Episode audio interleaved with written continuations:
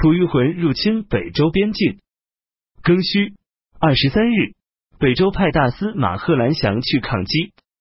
丙辰二十九日，北齐文宣帝到了邺城。梁永嘉、王萧庄抵达颍州，派使者向北齐进贡礼品。王林派他的将领雷文策去袭击后，梁建立太守蔡大友，杀了他。北齐国主文宣帝还在当东魏的宰相时，胶州刺史定阳文肃侯杜弼当长史。文宣帝将要接受禅让时，杜弼曾进谏劝阻他。文宣帝问他治理国家应该任用什么样的人？杜弼回答说：“鲜卑族不过是些驾车骑马的流浪汉，如果要说治理国家，还是应当用中原的汉人。”文宣帝认为他这话是讥笑自己不能治国，对他记恨在心。高德正管政事时，杜弼不服他的气。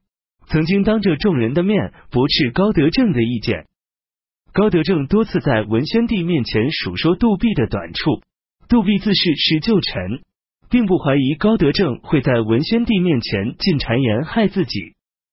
夏季，文宣帝乘着酒酣，把他的罪愆过失积累起来清算，派使者到州里去把杜弼斩首。不久后悔了，太史去追回成命，已经来不及了。闰四月戊子初二，北周命令有关部门重新修订新历法。丁酉十一日，陈朝派镇北将军徐度带兵在南宛口修城。北齐高德正与杨同为宰相，杨常常记恨他。北齐国主文宣帝酗酒酣饮，高德正多次机切的进谏，文宣帝不高兴，对身边左右的人说：“高德正经常以盛气欺凌逼迫我。”高德正听说后，心中恐惧，拖延有病，想隐退。文宣帝对杨说：“我很担忧高德正的病。”杨说：“陛下如果启用他当冀州刺史，他的病自己就会好的。”文宣帝听从了这个建议。高德正见到任命他为冀州刺史的文书，马上就起来没病了。文宣帝知道后勃然大怒，把高德正召来。对他说：“听说你病了，我来给你扎扎针。”亲自拿出小刀刺他，血流下一地，又让人把他拉下去砍去他的双脚。刘桃枝拿着刀不敢下手，文宣帝责骂刘桃枝说：“你的头马上就要坠地了。”刘桃枝于是就砍去高德正脚上的三个指头。文宣帝的盛怒还没有缓解，把高德正关在门下省。当天晚上，用铺着毛毡的车子送他回家。第二天早上，高德正的妻子拿出摆满四个坐床的珍宝，想用这些珍宝来托人求情。文宣帝出其不意的到他家，看到了这些珍宝，勃然大怒，说：“我的玉府里还没有这些宝物呢！”追问高家这些珍宝从何处得来，一问才知道，都是诸位元姓的贵族贿赂高德正的东西。于是就把高德正拽出来斩首了。高七出来拜见文宣帝，又被斩首。一起被斩的还有高德正的儿子高伯坚。文宣帝任命司州牧彭城王高为司徒，侍中高阳王高为尚书右仆射。乙巳十九日，任命高兼太尉一职。北齐文宣帝封儿子高少廉为长乐王。辛亥二十五日。北周任命侯莫陈崇为大司徒，达西武为大宗伯，武阳宫斗卢宁为大司寇，柱国府成公宇文邕为大司空。乙卯二十九日，北周下诏规定，有关部门不能再检举大赦以前的事，只有国家的车马库、粮仓、货站是海内所共有的财产。如果有侵吞盗窃的人，虽然经过赦免宽大，免去罪行。但必须让他依照规定缴纳钱粮作为赔偿。北周贺兰祥与吐谷浑开战，打败了吐谷浑，攻取了其所属的陶阳、红河两城，把这两个城的地方合并为陶州。五月丙辰朔遗物发生日时，北齐的太史上奏提议今年应当除旧布新。北齐文宣帝问特进彭城公元韶说：“汉朝光武皇帝为什么能实现中兴大业呢？”袁绍回答说：“这是因为当时没有把姓刘的杀干净。”于是文宣帝把姓袁的全部杀掉，以此预防类似光武中兴一类的事发生。癸未二十七日，杀了始平公园侍者等二十五家，把袁绍等十九家关起来。袁绍关在地牢里。断绝了食物，最后咬嚼衣袖，活活饿死。周文玉、周迪、黄法渠一起讨伐愚公，豫章大守熊谭朗带兵去与他们会合，这样共有一万军队。周文玉驻扎在京口，愚公假装投降，密谋着要在周文玉受降时抓住他。周文玉察觉到这一密谋，反而把愚公抓住，送到建康去。周文玉接着进驻三杯，王林派他的部将曹庆率领二千人去救援于孝迈。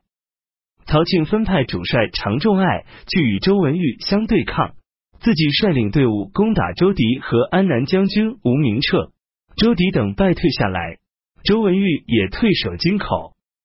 熊谭朗因周迪、周文玉兵败，就谋划杀害周文玉，以接应常仲爱。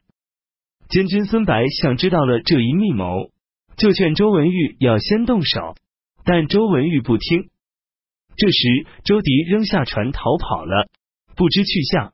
已有二十九日，周文玉才得到周迪的信，他亲自带着周迪的信去给熊谭朗看，熊谭朗就在座位上把周文玉杀了，吞并了周文玉的部众，城市占据了新干城。熊谭朗又带兵一万人去袭击周夫，周夫把他打败了。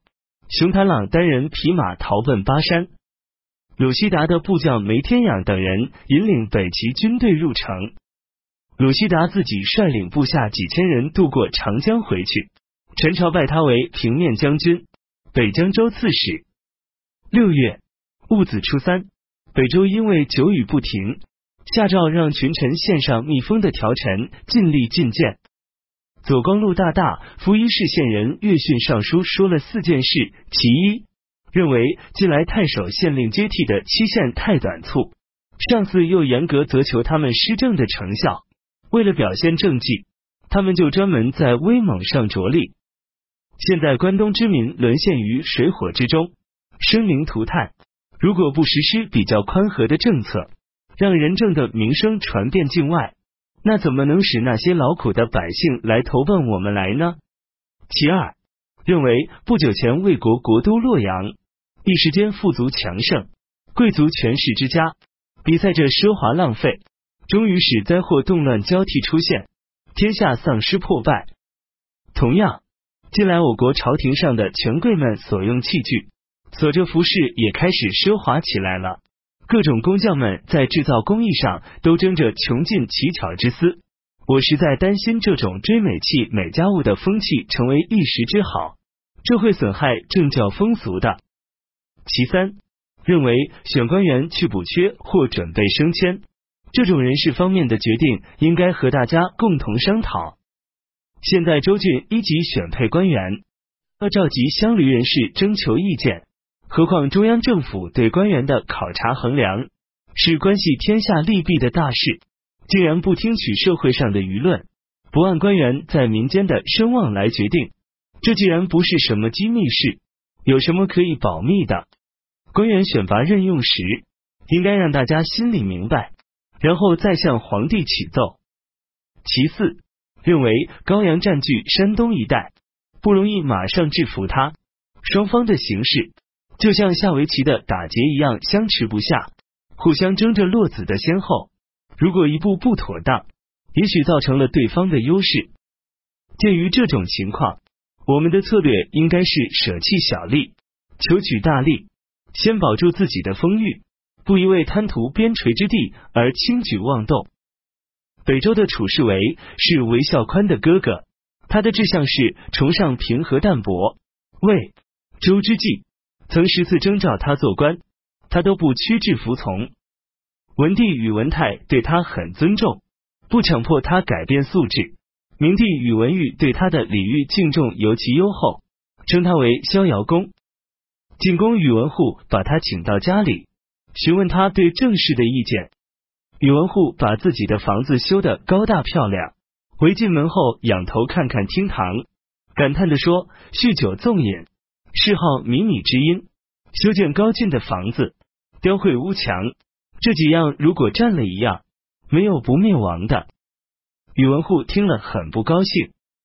骠骑大将军开府仪同三司寇俊是寇的孙子，自小就有学问，有品行。家里人常常卖东西，有一回卖东西多得了五匹绢。寇俊后来知道了，说得到财物，失去品行，这是我所不容之事。于是寻访到卷的主人，把多得的卷还给了他。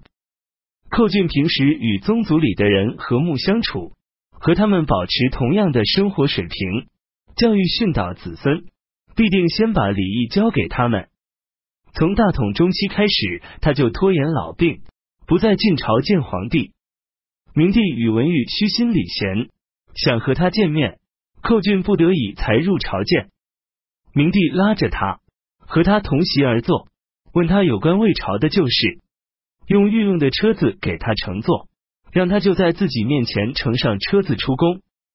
明帝看看左右的人，说：“像寇俊今天享受的礼遇。”只有积善的人才可以得到。